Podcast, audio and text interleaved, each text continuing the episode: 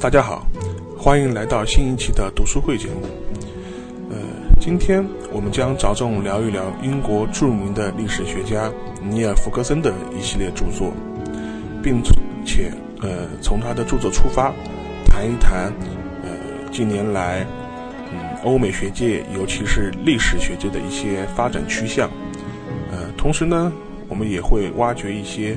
呃跟中国有关的内容。今天我们非常有幸请来了一位呃专业研究美国史的青年学者，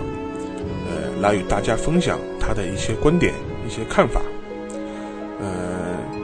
我跟他的这段访谈时间比较长，所以呢，我们会分为两期的节目推出。在今天的节目中，我们着重会从尼尔·弗格森的呃著作出发，聊一聊。我们嗯对欧美学界，呃，就呃，尤其是历史学界，呃，一些动态的分析和看法。呃，在下一期的节目中呢，我们则会着重聊一聊尼尔·福格森的新书，也就是《西方的衰落》，呃，并从中呃与所谓的中国模式进行一个对比，呃，谈一谈我们一些粗浅的看法，呃，希望能够供大家参考。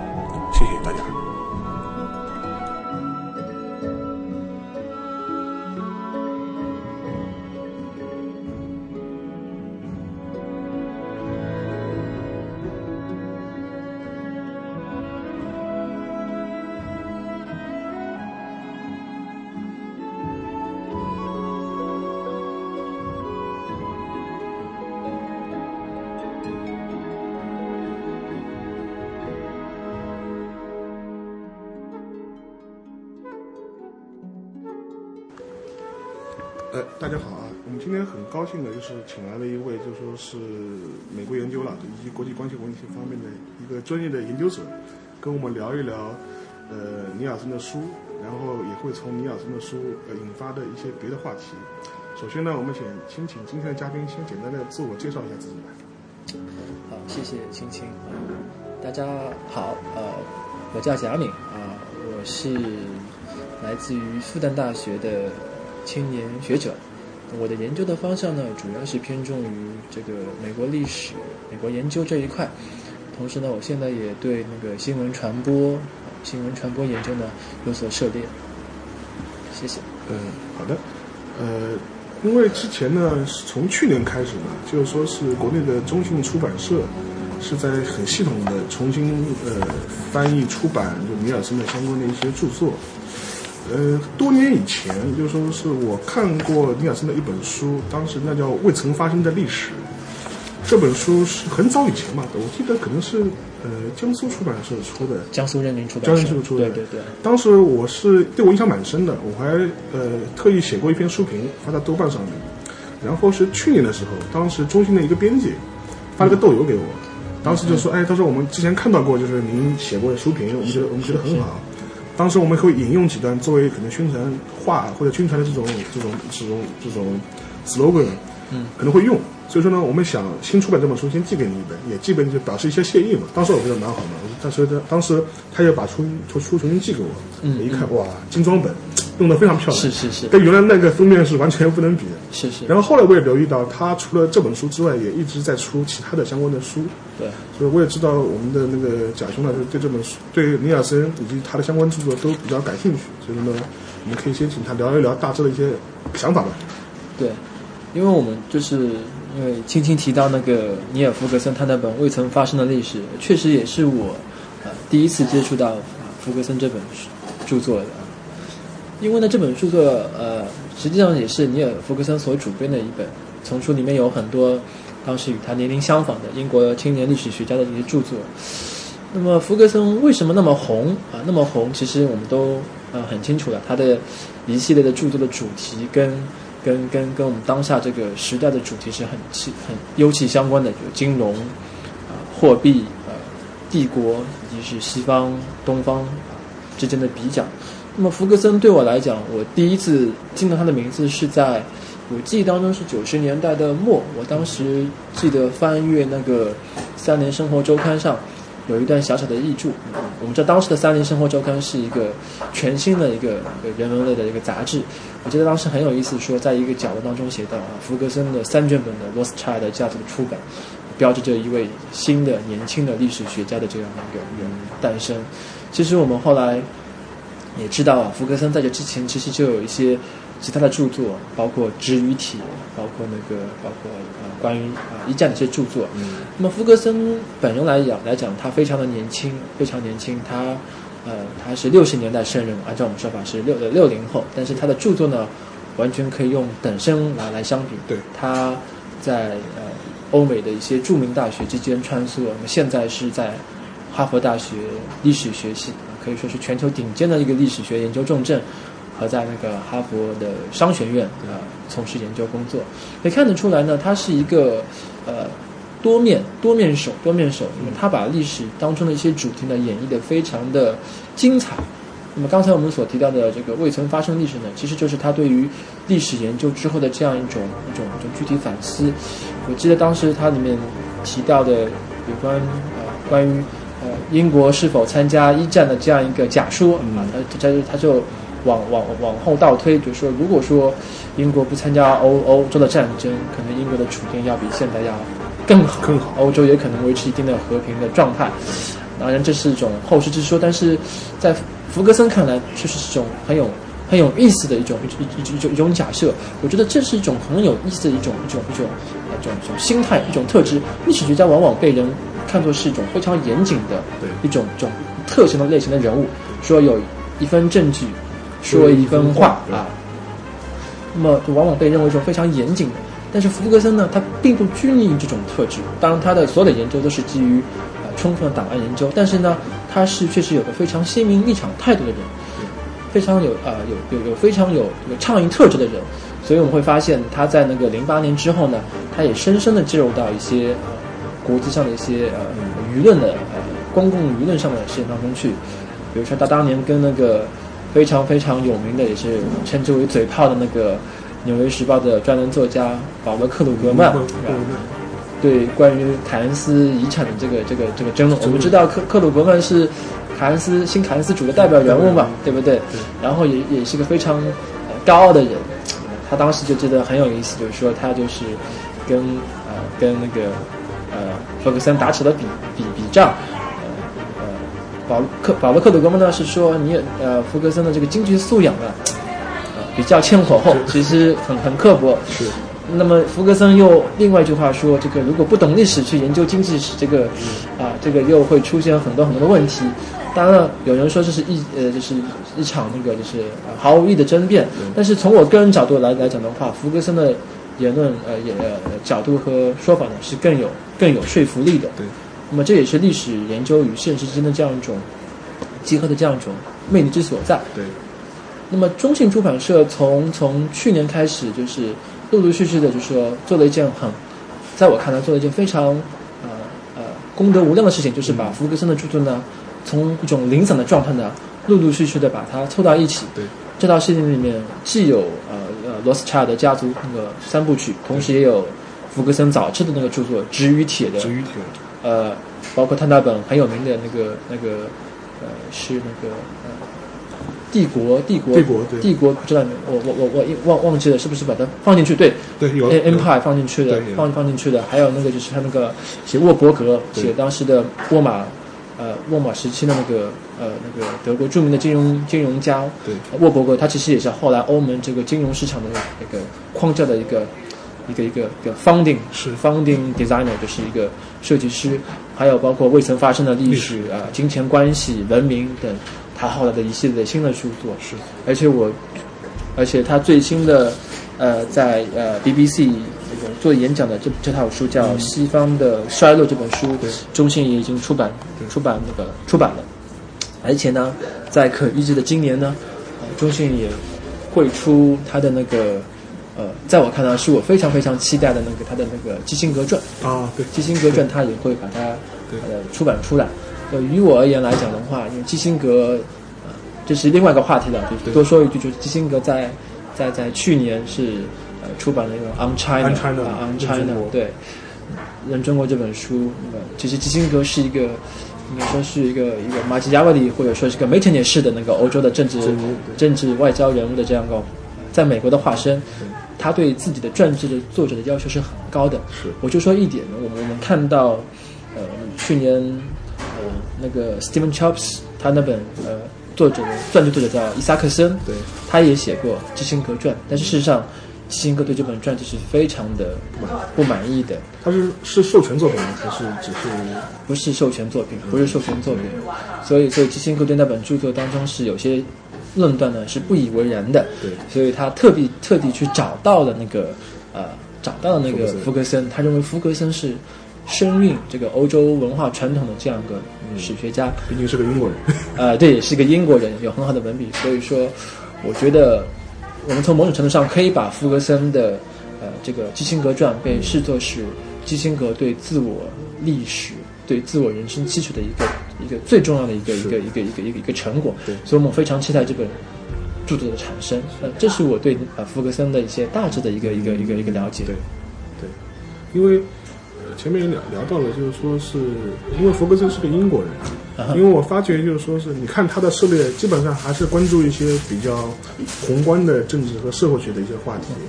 因为我们在正式录音之前，我跟那个贾先生也聊到了，我发现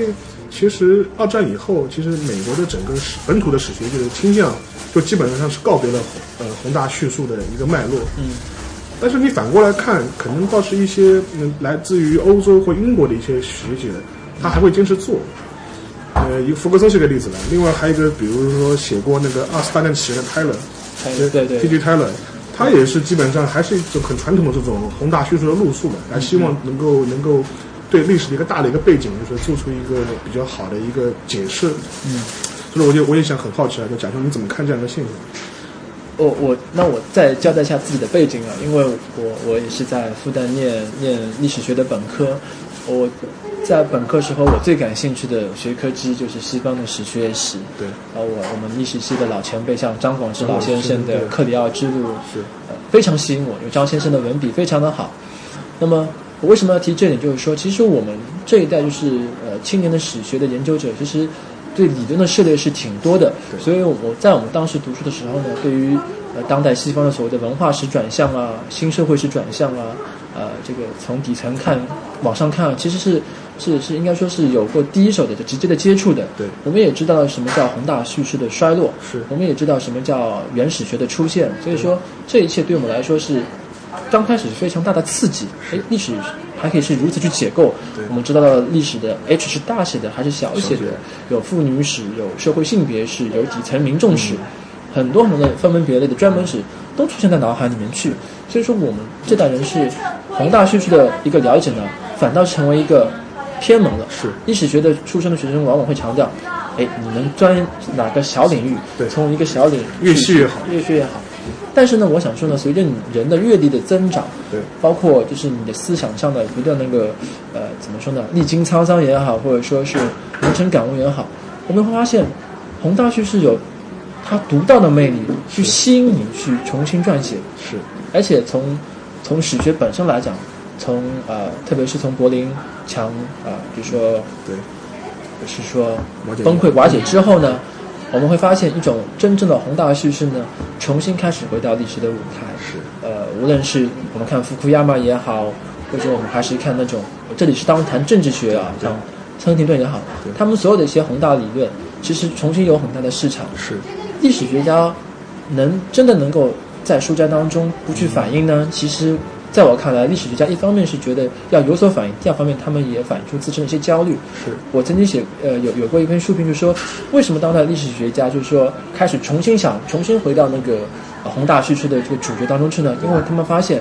历史学的研究的这个这个领域呢，不断在被其他学科挤占。所起占，一方面呢，历史学越来越开放，是。所有的学科都欢迎来到史学当中去；另一方面呢，其他学科也更加强调自身学科的一个建构的脉脉络历程。比如说现在的传播、传播新闻、传播学，非常强调一个一个一个一个一个历史的维度。是。那么社会学同样也是如此，甚至国际关系，国际关系从美国美国学派的国际关系理论到现在什么的英国学派到现在什么建构主义，都在构建一个一个历史的脉络。哎。需要构建历史脉络，就需要对宏大叙事的引用，在不断的引用当中，历史学似乎找不到这样一种边际。对，我们回头一看，历史学家都是似乎在一些某些领域去精耕、去去细作。对，但是呢，这种焦虑感是出现了，是是是是是出现了。所以说，宏大叙事现在重新成为欧美史学的一个一个一个一个特点。虽然说它的一些面貌还是是以一个某一个时期、某一个阶段，但是我们会发现，呃，不知道青青有没有注意到，我我自己所涉猎的几本著作，包括像呃零八年那个金融危机之后，美国历史学界的一些大牌人物，嗯，比如说呃呃呃呃哥大的历史学家叫呃阿伦布林克利，阿伦布林克利，他就是在零九一零年出版的那个。亨利·鲁斯传，啊，一个非常一个美国那个新闻界的 icon 式的人物。对。那么比如说呃，还有比如说像那个呃，阿里克方纳，阿里克方纳是在去年是前年也出版了他那个关于林肯的这个这个这个这个这个著作。对。那么还包括像那个呃，另外一位哥大的一个历史学家啊，名字我一下子可能记不出来，他是出版了一个关于呃一个名呃是。在大萧条时期非常著名的一个女摄影师的一个一个一个传记，呃，叫 Dorothy，呃，Dorothy，呃，啊，我可能一下记不清楚。没关系。就是说，传记的写作啊，一下子出现了很多，而且在在去年的那个五月份，呃，那个来自美国历史学家协会的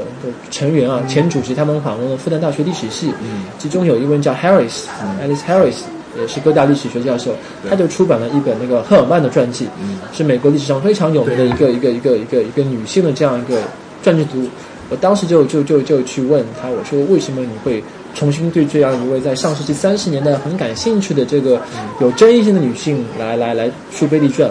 那么他当然跟我说了学术的意义，但是我也从他的。应答当中知道了，他希望能够通过对这个人物的一个描写啊，重新把美国呃妇女争取个个人权利、争取个人呃地位的这样一个历程呢反映出来，而且就是说能够反映出他那个所时代所体现的这样一种一种一种一种一种内在的这样一种张力感、紧张感能够展现出来。所以说我们会发现，历史学家在处理题材的时候呢，他们内心当中这个这个这个 motif 啊主题感是很强烈的，是跟宏大叙事有非常。强烈的一个现实紧扣感。对，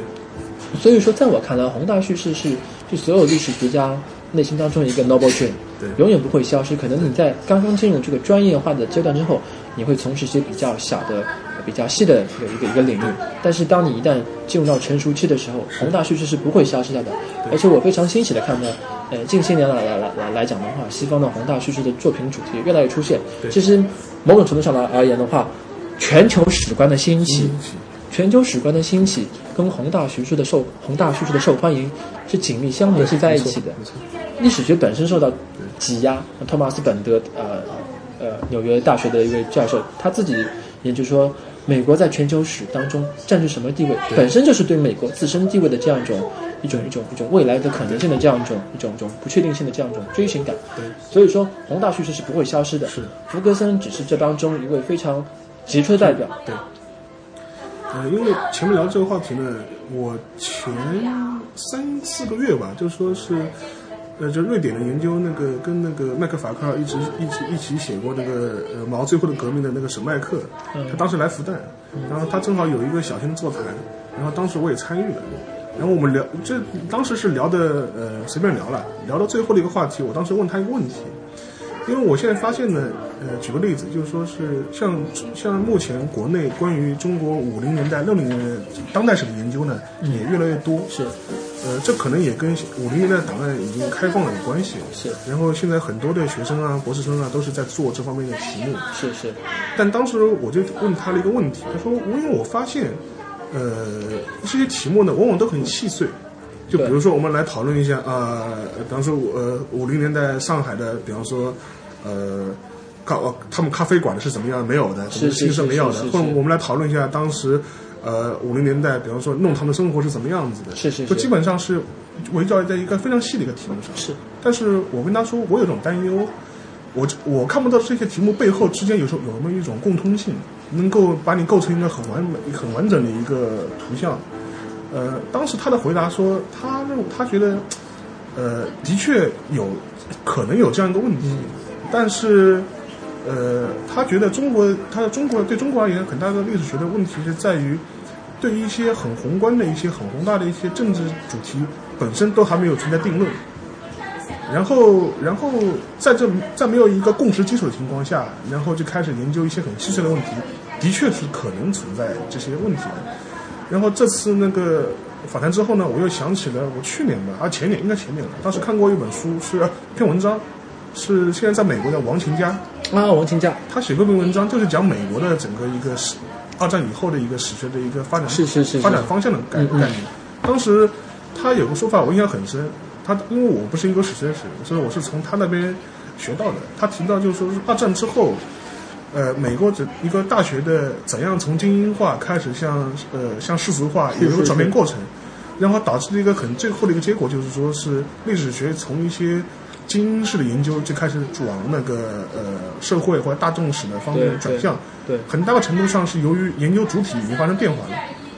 呃，所以说我觉得现在的然后。我之前也跟人家讨论过这个问题，有的人也会提出一个概念，说那很简单，美国人为什么不研究宏大叙述呢？那是因为美国的宏大叙述的问题已经不存在了，因为之前已经有了很多的研究。但是之前呃前面听那个贾兄这样提到呢，其实我觉得可能我觉得关于一些宏大的历史发展的脉络，每个时代都会有，不存在一个呃我们已经解决掉的一个问题，就是嗯嗯对对，我觉得呃首先先回答。前一个问题就是说，关于五六五十年代，其实我们说新中国就就就是有点像什么，有点就像我们那个在美研究美国史里面早期史一样，founding period，founding period。对，你怎么看早期的？其实，在中国的美国学早期史，其实也开始关注，比如说市政啊，呃，那个社区啊，商业啊，宗教啊，妇女啊。其实我觉得这是一个，就说。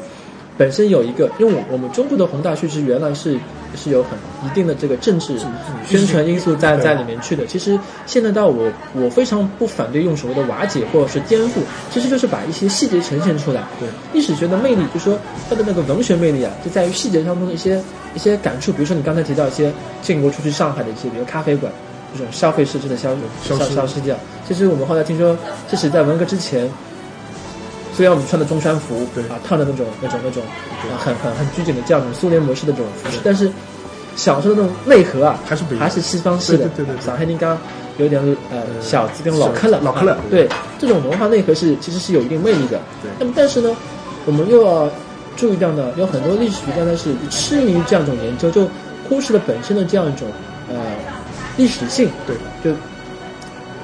不能 make sense，就是你没法去。给你要一种很很很强的这样一种一种一种历史感，你只是讲一个故事，对，讲一个故事，故事很好听，对对，对你你你没法把它就是说能够去去总结出，或者说对你说一些呃有一些启示。那么这个其实是其实我觉得也是可以有所争议的。但是我们比如说我们以前看那个黄仁宇那个著作，对不对？万历十五年，其实我们我们其实。那一年的细节，我们我们也印象很深。对这个本这本著作，它本身所想反映的中国封建这种体制、中华帝国本身的问题呢，印象也很深。其实我们觉得是有对这样类型的那种叙事呢，其实呃，从公众来讲是一直有所、有所、有所、有所、有所那个需求的。是，其实从从从零从二零零一年开始，因为我因为我也做过一段时间的这样一个媒体撰稿人，就是我当时。写过一篇报道，就说美国公共史学的兴起，很大一点就是说是来自于公众的需求。是，刚才我提到的是史学专业界内部的一个需求，我待会儿再说一下。对，公众是也有这样的一个需求的。对，包括零一年之后，美国人说美国怎么了？对，啊，我们就是说，他们为什么恨我们？啊，为什么恨我们？为什么新自由主义兴起之后，美国在？二战在那个呃冷战结束之后，其实也继续加大了对于第三世界的个 foreign aid 对输血的援助。为什么会出现这样的状况？对对美美国人就为什么我们要恨美国？对，那美国人就要开始往自身找问题。那么我们知道，一旦我们对于现实的问题出现迷茫的时候呢，我们就会从过往当中去寻找答案。对，所以历史著作呢，特别是美国的早期史、建国一代的历史呢，呃，著作呢是在呃。二零零一年之后呢，是层出不穷，非常非常多的一些历史学家都在。比如说有几个主题，包括对于美国建国一代的精英领袖，像 Founding Father，不是那个那本书，Alice 那本书叫 Founding Brother，Founding Brother，Founding Brother，对吧？其实叫建国的兄弟们。就是我们看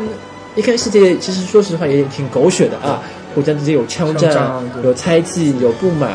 互相拆台，很多。那其实就想反映出呃那一代的人的这样一些呃一些细节故事，供美国人去去去品尝。当然，爱丽丝后来她本身也有一些因为造假问题，后来在在呃被被被污名化了。但是呢，像其他一些一些著名的史家呢。麦克阿夫写那个一七是一七七六，一七七六对对对，把当时美国独立战争时期的一些残酷啊、血腥的一面也也也去展现出来，呃，所以说呢，美国公众确实是掀起了一股阅读早知识的历史的这个这个这个热潮。那公众有这个需求呢，本身是反映出美国的公众啊对于现在生活的这样一种不确定性的这样一种一种折射和反应。对，当时我也问过呃。王希教授就是北京大学的王希教授，对他也说到过这一点。公共史学在美国的兴起呢，是有这样的因素。另外一个层面呢，公共史学在另外一个层面呢，其实跟呃美国的这个社会思潮，这个所谓的两极化斗争呢，也多少是有些牵连的。包括我们比如说是，呃，像那个共和党啊，共和党右翼，他们可能对早期史的关注，就是说美国，呃。从建国初期到现在，那就是一个是强调个人权利、啊自由至上、有持枪权利的这样一个一个一个一个一个一个国家。那么其实它所反映出的现实，就是对当下的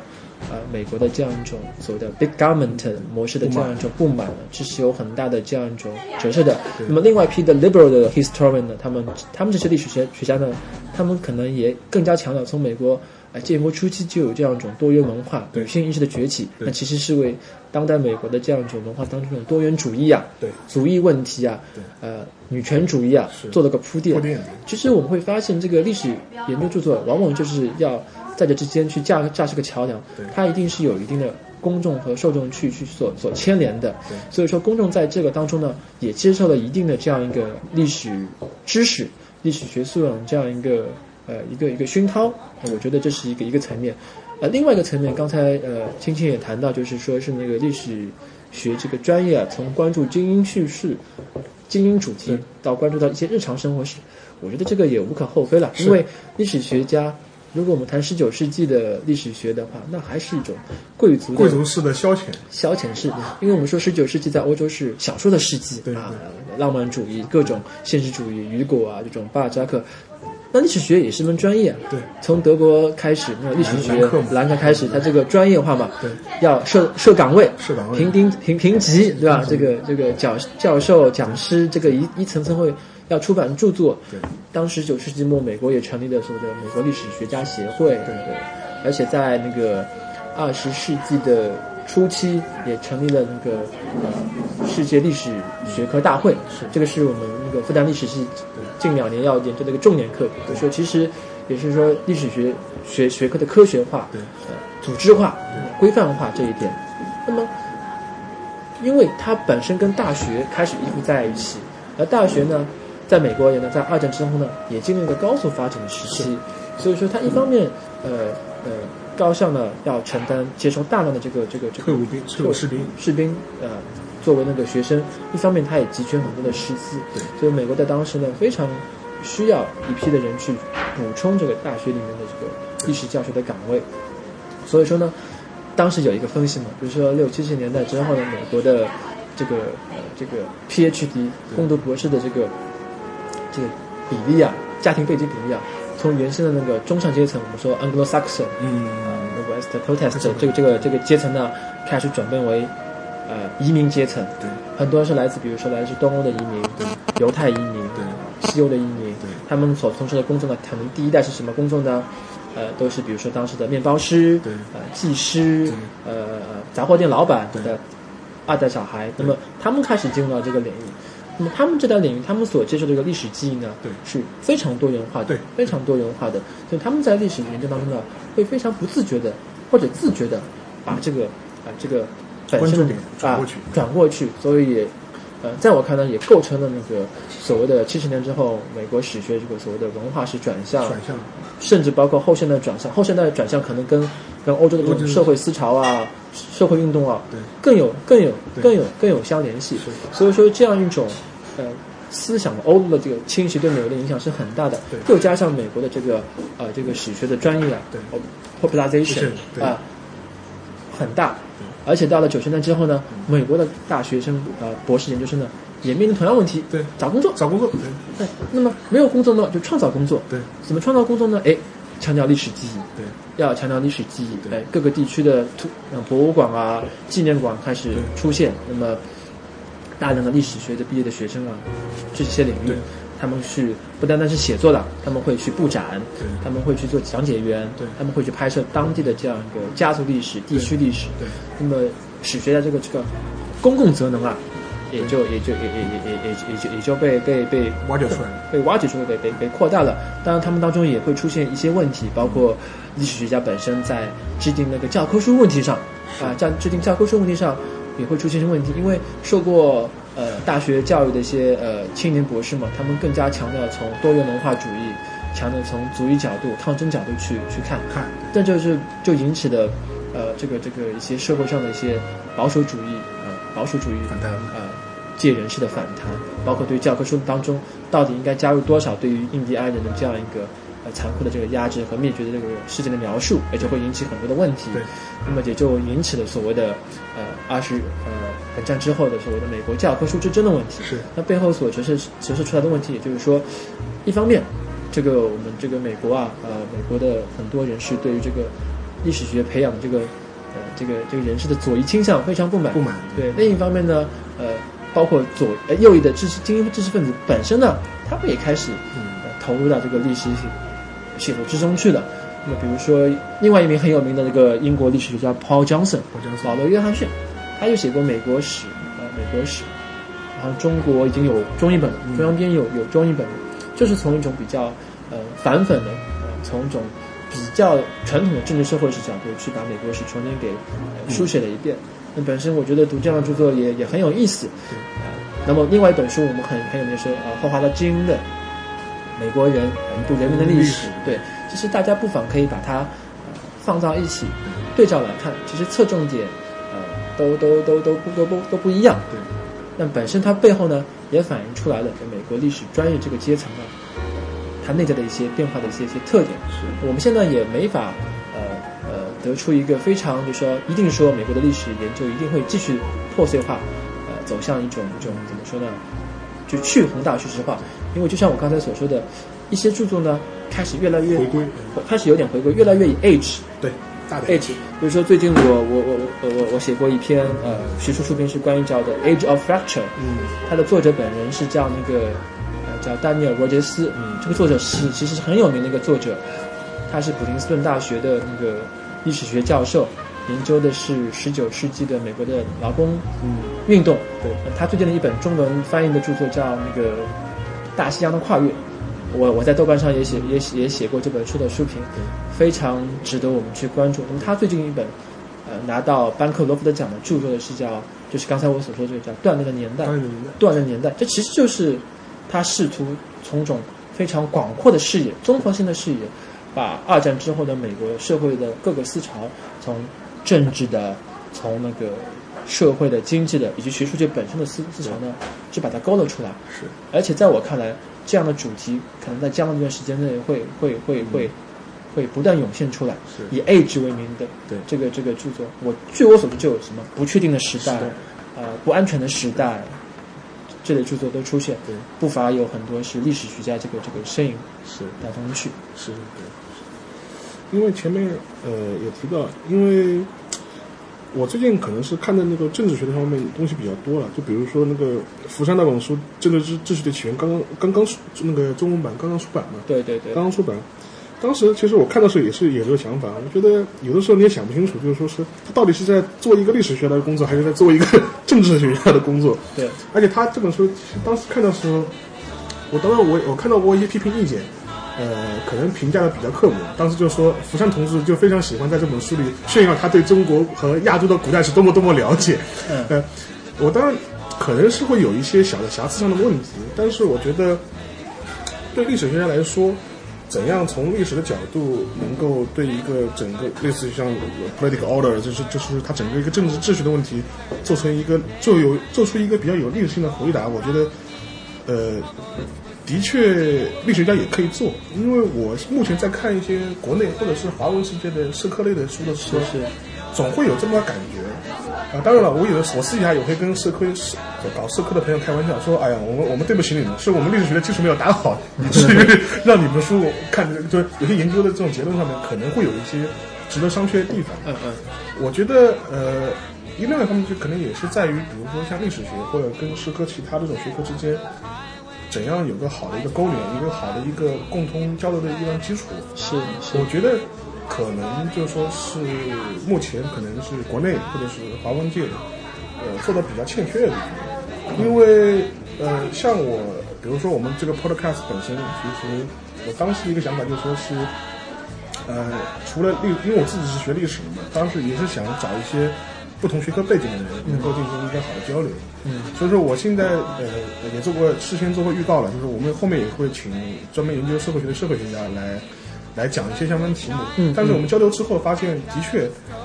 呃，其实如果有更好的交流的基础和交流的平台的话，其实无论是对社会社会科学研究者来说，还是对历史学家来说，都会轻松很多。我是是是，我觉得可能在欧美这方面的相相关的交流，或者他整个视野上面，就是他这么学习上面自觉性会比我们更高一点。是是，呃，我今天提到一个很很很很很很好的问题，就是说，当我们面临一个问题的时候，呃，跨学科的背景其实是非常需要的。我们之前说书到用时方恨少，其实我们在研究问题也是之后，我们会发现缺乏一个有用的工具和武器去解释这个当下的现象。其实，如果我们进一步把它往前再推一步的时候，就会发现，其实我们是在一个呃社会高度专业分工的时代，去如何认识这个社会的一些规律的时候，我们会往往会面临到一些呃一些一些困惑和迷茫。为什么我们对一些像十九世纪之前的一些史学经典，包括我们中国呃呃中国的司马迁的著作，包括对于十九世纪的，因为托克维尔其实也是十九世纪的这样一个一个人文学者，为什么我们会对他们的著作是如此的着迷？我们会发现，在阅读他们著作的时候，迷人的、具有启发性的观点无处不在。是，我们看旧制度大革命，其实在我看来也是一种很好的重新去重访对。十九世纪历史学著作研究这种经典的之所在。那我们现在就是往往会把托克维尔，比如说他是政治学家、历史学家。历史，学家，对历史学家，然后在呃比较政治学家，他是对所谓的比较政治学的看鼻鼻祖。其实嗯，这种标签呃在很多时候，在我看来呢，可能我我在我看来啊，我也是自己的一家之言。我觉得他更多的是一个历史事物的这样一个见证者和一个言说者。对因为托克维尔终其一生，在他差不多五十多岁的年当中，他最希望能够做的就是对法国的，呃，对于法国民法兰西民族这样的未来之命运，对能够有一个比较好的清晰的一个认识，包括他对去美国的考察，对于欧洲制度的考察，对其实都有这样一种很强烈的实践感。我在一些呃给媒体的一些稿当中，我也强调了这一点。那反倒我们现在来讲，我们现在为什么对跨学科这个呃对学科背景这个这个内容啊如此的需要？就发现我们发现任何一个单项维度的这个研究啊，没法没法去去去去去回答所有的问题。比如说我们研究现在的研究当代中国的问题，呃，说实话，如果你对媒介的规律，我因为我现在也是做一些关于新闻传播的研究，如果你不对媒介的一些规律、媒介素养、受众啊，这个这个这个这个传播的偏向啊，呃，理论方面，如果有一些最基本的涉猎或者有一些呃基本的了解的话，那你的描述就可能是有是是是是是有问题的。这个运作的背后，它有自身的一套逻辑在。那么研究历史学同样如此。我们会发现，像福山这样的学者，呃，他研究那个呃政治、政治制度、政治史的这样一种起源，他也在试图构建一套他的一套这个这个价值逻辑的体系。那么，他对于这个东亚的一个中国的研究，一定是借鉴了之前的呃基础很多的基础的研究，然后再加上他对于本身在冷战之后的对呃对于这个东西方文明、东西方这个社会伦理价值的一个一个一个一个对。体验之后呢，加以总结的。方法，有些时候方法是内嵌式的，对。嵌入到里面去的。我们很难说一个历史研究是社会史的，因为往往在我看来，有些社会史的研究，可能更更更让我看到是一种思想史的研究。那么思想史的研究呢，再往内核走呢，如果我们关注一些杂志、嗯。一些具体的一些思想的话，哎，可能跟我们现在西方流行的那个概念史啊，对，又有新的一些一些一些一些一些一些重合的。然后，如果你真的对概念史很感兴趣的话，我们会发现像就是市场，对，呃，凯恩斯主义，那这个概念又跟经济学的有关系，还有就就是跟经济学，如果跟经济学一搭钩的话，你又必须跟当时的整个的一个欧洲的金融制度，那呃欧洲这样经济学的起源，对，跟一些小圈子，比如说我们对经济学感兴趣。你们会对凯恩斯感兴趣，哎，凯恩斯的研究我们会把它放置到那个呃二十世纪初期英国的这样 Bloomsbury 这样小圈子里面去，哎，放到小圈子之后，我我们又会对英国式的这样一种社团呃呃这种小型的这种精英群体的这种文化，对，又牵连进去，就是这种呃在我看来这种互互互相联系啊，对，非常非常紧密。我这里想想插一句，也推荐一个学者呃给给给听众。来来来来来，有空可以去阅读一下吧。对，就是我最近非常推崇的一位学者，叫做那个赫伯特·赫希曼。嗯，他刚刚去世，在去年的十二月十日是在普林斯顿去世。他的中文著作其实有好几本都都翻译出来了，其中最近的一本叫做《反动的修辞》。啊，对，对对。我在我在豆瓣上非常极力推荐的。是是是。吸引了我的原因不单单是源由于。赫希曼本人的文字上的魅力，对，他文字很简洁，对，很有说服力，而且从来不是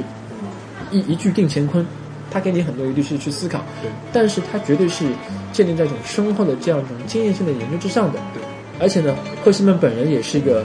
怎么说呢，具有传奇色彩的这样一个人物，对，他在那个他在他是出生在上世纪的呃一战时期，对，然后呢，哎，在在那个。魏玛时期德国拿了博士学位，参加过西班牙内战，对，然后呢，组织过营救那个这个来自那个欧洲的这个犹太裔的这个知识精英，对，包括我们熟悉的，比如说那个阿伦特，阿伦特也是他组织对的，然后呢又逃往美国，然后成为一名呃美军士兵，然后重返欧陆，然后后来那个。二战结束之后呢，作为重要的一份子参与到了马歇尔计划当中去。就说之后呢，又在南美洲和美国的一些精英大学去去任教。这种这种，就说这样一种非常广博的社会实践，带给他对一些学科的研究呢，就具有一种呃，在他自己自己看来，就是毫无成见，经常会在他。呃的话语当中就是 crossing the boundaries，就经常会去跨越各种边界去。在他看来，就是说，这不是一种我学科是经济学，我是政治学。我觉得我只要对这个问题有现实的呃问题意识，对，他就会会跳跃过去。包括他关注那个呃南美洲的这样一种经济发展战略，哎，他他他就会呃就是呃做出自己独到的判断。然后当他发现，哎，这种经济发展战略跟现实的公共政策策略如果相相辩论的话，哎，他又会重新回到社会政策辩论当中那些，呃，言辞修辞上讨论当中去。对，他同时又会对一些政治哲学的问题，呃，科学问题啊，做出一些自己的判断。对，始终在不同领域之间去去去去去去游刃有余。对，但是他的自信又比较足。对，为什么在我看来比较足呢？可能。也跟他较少的受到这种学院派的这种影响，影响一直一直是个实战派，一一直是，就我现在是比较个人，我是比较偏重实实实战派的了。这个也我也毫不呃对呃去去去去呃避呃回避这个问题。我觉得实践是很需要的，包括对于这个时代，比如说我们我们做做历史学研究者，我们不能只关注于呃档案本身，当然很重要，但是一定要注重，比如说你要，比如说这个这个你研究民国时期的这个这个报纸和报刊，你一定要跟这个。呃，这个这个报刊所所赋予的这样一个报馆，对，这样一个跟政治一个场场所场场所，呃，跟这个人物之间的这样场域的关系，对，要适当的去借鉴一些，比如像布韦迪的一些理论，确实要去借鉴。同时，你要把自身的个体，对，把个性的，比如说你个人的习惯，对，你的个人的奋斗想法。跟整个的世界的环境呢，去去联系在一起，就把它置身在世界的舞台当中去，去去看待这个问题。这可能是有点有点要求比较高了一点，对，这个要要求可能比较高了一点的。但是对于对一些读者而言的话，你的心高气傲，可能就会造成读者对你的心悦诚服。对，而你的自己自自自己的把自己。比如说，我们会设置各种各样的标题，对，呃，某某时期的某某问题，以某某时期为中心，当然很好。但是你会不自觉把自己的问题越来越集中到一点，对，那是那读者可能到后来也会发现，你的你你你你的这个视野啊可能就仅仅限于于此，然后我们会造成很多情况的焦虑。哎，我们的学科好像是不是还是就就是被某因为因为为什么呢？为什么讲这个问题呢？因为前一阵子啊，上一期近代史研究还是历史研究，我忘了。当啊，应该是近代史研究，他们做过一个专题的讨论，当时就说是讨论近呃近代史研究的碎片化，然后找了一帮大佬，然后碎片化在所有学科都存在。对，就找了一帮大佬，比如说像像王迪啊，像那个像罗志田啊，一帮人，就是说，当时他是一个讨论式的，他当时他他他他是做成一个专题，当时当时也分两种态度的，就一方面有有一些，呃，有一些先生们可能觉得啊，的确近代史研究的确有这个碎片化的问题，有一些嘛，比如说。呃，像像王迪啊，就是他，他就王老师，他可能他就觉得中国的历史化研究碎片化还不够彻底，还应该继续碎片化下去。对啊？茶馆应该再多研究几家，对对吧？就类似这种争论，其实在国内其实也开始出来了。但是呢，我觉得可能我觉得这这两方面的趋向应该是并行不悖的，应该是应该就跟就跟前面那个贾尚也提到的，就是我觉得作为一个呃研究者来说，他的。骨子里到后面，他可能还是会希望构建出一个模式也好，呃，或者说你在背后有个大的关切也好，我觉得这个可能也是需要的。我觉得这个其实怎么说呢？一方面我们要有同情之了解，对。那么多博士，我自己当时也是研究有现实的论文 需要，有现实的论文需要需要的。你你要有有通过你每个人都研究辛亥革命，那辛那那怎么办？对对对，一定要比如说你辛亥革命当中武汉三区当中某一个城镇的，对的，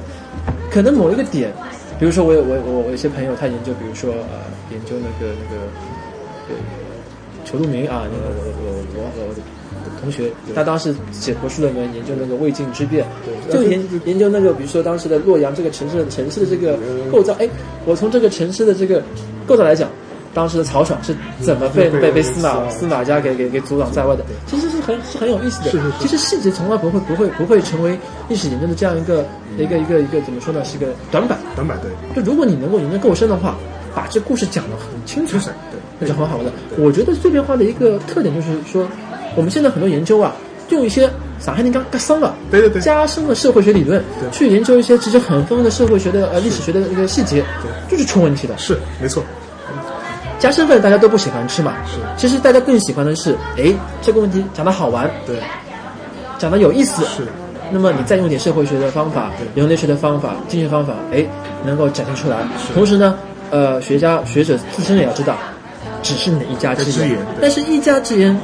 往往是可以成为经典之言的，是不要去，就是说去很在乎，说我这个理论要面面俱到，对，呃，或者说什么什么什么都要放进去一点，或者强调政治正确，对，其实不必这么讲。如果你绝对对这个研究这个深度和那个纵深啊，如果有信心的话，碎片化不是问题。就像就像王迪所说，我我我理解他的已经是说，我研究中国的这个这个四川的茶馆，我只要研究够深刻，这个茶馆。这个军阀来过，那个文人来过，对，哎，这个什么秘密事情在这边谈过，我只要有章可循，我只要有故事可挖，那绝对